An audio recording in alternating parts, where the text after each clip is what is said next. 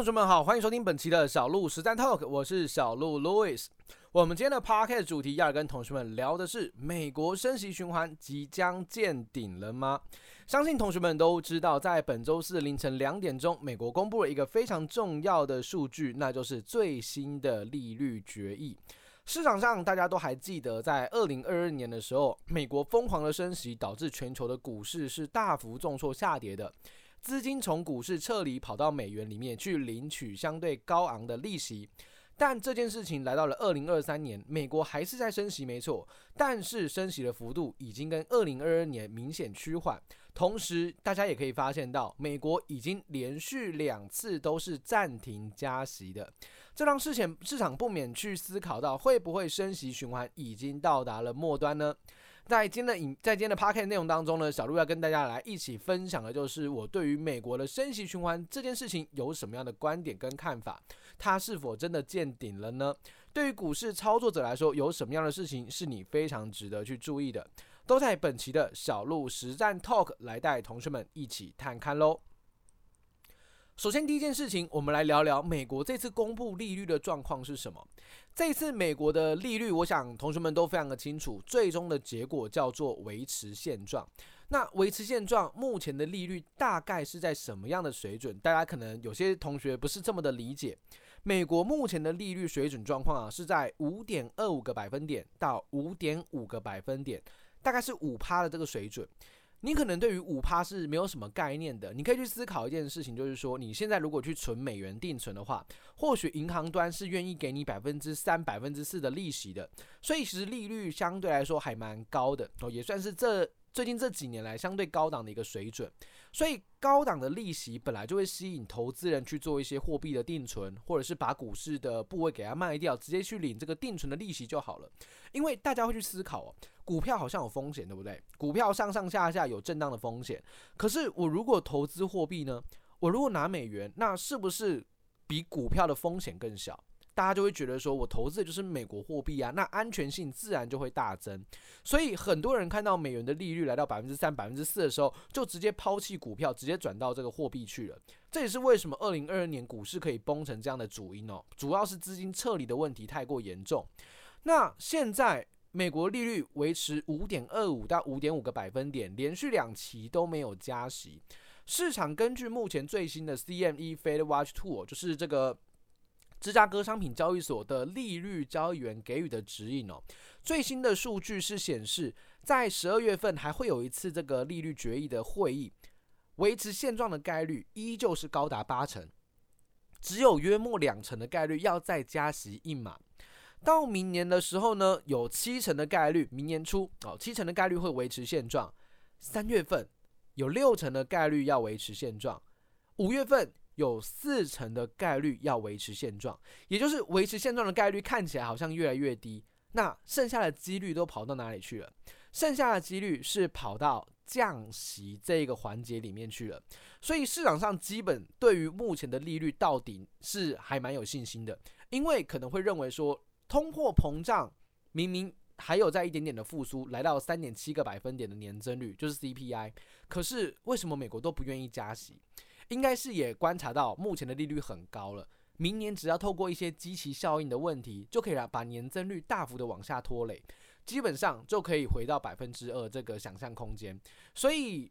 美美国这一次目前为止高档利率，我觉得还算是蛮合理的，因为毕竟在加息，你站在企业端的角度去思考，如果现在利息越来越高，企业去经营都是借钱借来的，大家应该知道。那你利息那么高，我要怎么还出来？尤其现在景气还不是说真的很好，现在景气正在复苏，挑战复苏当中。所以在景气没有那么好的状况之下，你又给我去涨我的利息，我当然会受不了啊。所以可能会引发更大规模的经济危机。所以联总会也是知道的哦，所以联总会在这个位置点选择不加息，我觉得还蛮合理的，哦，是蛮合情合理的一个作为。那既然选择不加息，维持高档利率，未来你可能再加息的空间也越来越小，因为通膨就会往下滑了。所以啊，美国利率好像真的要见到顶部了，也就是这种见到顶部的利率的预期，让台北股市在最近这一阵子表现非常的亮眼哦。这样公布完这个利率决议之后，隔天哦盘中就一度大涨三百多点，在周四的时候，哦，中场是大涨三百五十八点，你就知道哇，这个利率见到顶部的预期有多么有吸引力，哦，有多么的杀伤力，就是因为只要你不再加息了，钱就不会再涌入美元了。因为你利息不会再更高了，所以钱反而有机会在这边开始撤离美元，回到股市当中。这样的预期是刺激了台北股市最近的表现非常的亮眼。第二，那鲍威尔在这一次的谈话里面到底讲了些什么呢？哦，他除了公布这个最新的利率之外，他其实讲了几个重点哦。那小路也帮大家做了一个简单的整理。我们现在看第一件事情，就是他这一次的暂停是属于鹰派的暂停。什么叫鹰派的暂停？就是鲍威尔虽然强调这一次没有加息，但是还没有对于未来的这个政策做出明确的决定。哦，白话文来讲就是他也不知道啦。哦，他也不知道到底该加息还是维持现状，所以呢，他就先暂缓一下，不排除未来还是有可能加息的。他不想让市场觉得啊不可能加息，但是市场目前的解读就是你不敢再加息了。所以很多时候鲍威尔的谈话、鲍威尔的讲法跟市场的观点是有些时候是背离的，有些时候是打架的。那那怎么办呢？价格的指引其实是还蛮关键的，因为价格要涨要跌都是资金的流动所导致的。如果大户资金都已经认为说它不会再加息了，那即使美国的联准会官员这么说，但是资金还是会给你一个很强劲的讯号，告诉你市场就是认为不会再加息了。但这次市场的解读啊，就是跟联准会主席鲍威尔的讲法真的是有点不太一样哦。第二点就是说，他强调啊，绝对不考虑降息，除非通膨得到控制。那什么叫通膨得到控制？就是 CPI 通膨率降到百分之二的时候，他才会考虑降息。目前是三点七，对不对？距离百分之二还有一段距离。但是我说过，明年只要基期效应一发挥，今年基期很高嘛，明年只要稍微有一点点的放缓，那个 CPI 会大幅的下滑。所以明年市场都预计明年是有可能会降息的。虽然联储会主席鲍威尔现在还没有去脱口而出，他认为还是不会考虑降息啦，哦，除非通膨降到百分之二，那或许明年就真的有机会回到百分之二，也说不定。重点第三个，哦，他调高了目前美国的经济成长的预估，第三季美国的 GDP 表现非常非常的好，所以美国的就业还蛮不错的，这可能会导致。通货膨胀有一定的韧性，因为经济好嘛。对，美国的经济其实还还蛮不错的，虽然没有说大幅的成长啊，但至少是软着陆的哦，至少是软着陆，表现还 OK 的。然后就再关注一下这个经济状况到底有没有什么样的表现。但美国认为接下来经济会继续成长，好，这是他这一次的一个预期。第四，他一直强调对抗通膨其实都没有取得胜利。虽然在解决通膨问题的这个道路上面呢，他们是走在对的路径上，但是老实讲，他觉得没有取得成功，因为百分之二还有一段距离，他需要有更长的时间来压制这件事情。第五，他没有要考虑去调整那个缩表的速度。大家还记得在疫情时代下，美国是不是疯狂印钞票，对吧？就印到最后发现不太对劲，就开始缩表了。二零二二、二零二三开始缩表，开始把这个资产负债表把它缩小回来。那开始缩表其实就是。把资金收回去，美国联准会的概念，所以资金一旦去开始收回，美元在外流通数量就会减少，相对来说可以提振一下美元的这个价格，因为供给变少了嘛，对不对？供给变少了，所以价格至少还算是稳定的。这也是为什么美国利率明明已经快要见到顶部了，美元却还没有大跌，还没有往下杀的主要原因，就是因为流动性正在被撤离当中，物以稀为贵嘛。所以也正是因为如此，美元指数现在还保持一个相对强劲的一个格局。那他没有要调整这个缩表的速度，还是会继续提供这个抽离美元的流动性这件事情哦。所以这也是大家要注意的。最后就是他要去关注长期的公债殖利率的攀升，因为公债长期殖利率如果一直在上升的话，对经济跟通膨都会造就压力的。所以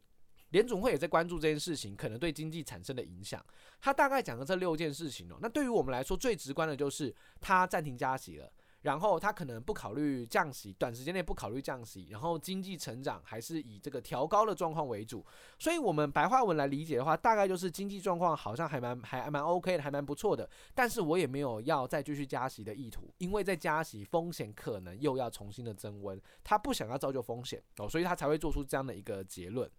好，那第三点就是利率如果真的见到顶部，它其实会相当有利于股市的资金回流。这件事情其实还蛮好理解的，同学们可以去思考一件事：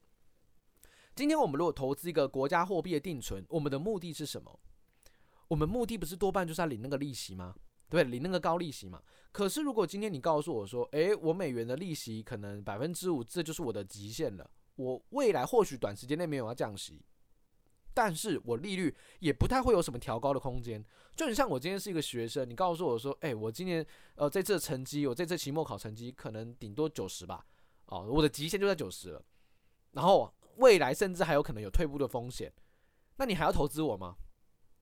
你说不想投资我了，对吧？没有做梦空间嘛，没有想象空间嘛。也正是因为如此，所以美元它很有可能从原本的哇很强的这个走势变成了横盘整理。慢慢的，市场意识到你好像涨不动，你好像没有前景，你好像没有做梦的空间了。资金一旦开始撤离美元，那钱撤离了美元，撤离了货币市场，它回到哪里？回到股市啊。他之前撤离股市，不就是为了要领那个高利息吗？可是，在高利息的梦已经开始要破碎了，所以他赶快就回到股市里面去进场这些相对低估值的股票，是吧？所以只要美元利率见顶，它就有助于这个资金的回流。像现在明明还没有降息哦，只是跟你讲说美国利率可能见顶，你看台北台北股市又大涨，对吧？那一旦未来真的降息呢？一旦未来真的开始降息的时候呢，股市当然就会获得更强的资金动能。原本不认输的人也都得认输了。是的，它真的利率到顶了，所以资金大幅的撤离就会导致行情，尤其是股市，可能有更强劲的资金动能往上推。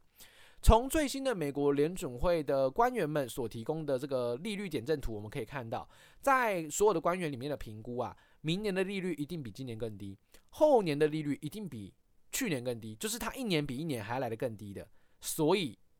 不管你信不信，官员们现在一致性的认同，明年后年都要降息的，明年后年都会降息的，只是不知道是明年的什么时候降啊，不知道是后年什么时候降，但是整体的趋势都是要降息，所以股市在这个时间点反而可以获得更多的资金挹注，所以在这个时间点这个位置点，我觉得台北股市的景气也大家可以看到，从这个蓝灯转向了黄蓝灯，筹码的部分也慢慢的开始回流到股市当中，所以我觉得我对于股市的行情长线来讲真的是不悲观的，哦，长线来讲真的是不悲观的。但只是短线上可能震荡比较剧烈一点，市场还在积极的解读这次美国联准会的主席所讲的内容到底是偏向鹰派还是偏向鸽派，对股市到底有什么影响？但对于我来说，最直观的就是利率再涨也没有多大空间，甚至可能真的见到顶部。那未来一旦降息，自然股市就会大爆冲。我的观点是相对乐观的，所以现在这个时局啊，你要做的事情就是好好的去。搜寻有机会的公司，尤其是那些没有涨到中低位阶的公司，它可能可以提供给你一个相对舒适的一个空间，因为买在相对低点，后续真的资金挹注进来，上涨的空间自然就会很大。然后不要去碰那些已经涨过的哦，涨到天上去的个股。我相信对于同学们来说是能够更加的有效掌握风险跟报酬的比例。希望今天的 podcast 内容有帮大家解读到美国的升息循环的一个观点。那么我们就下集的 podcast 内容再见喽，拜拜。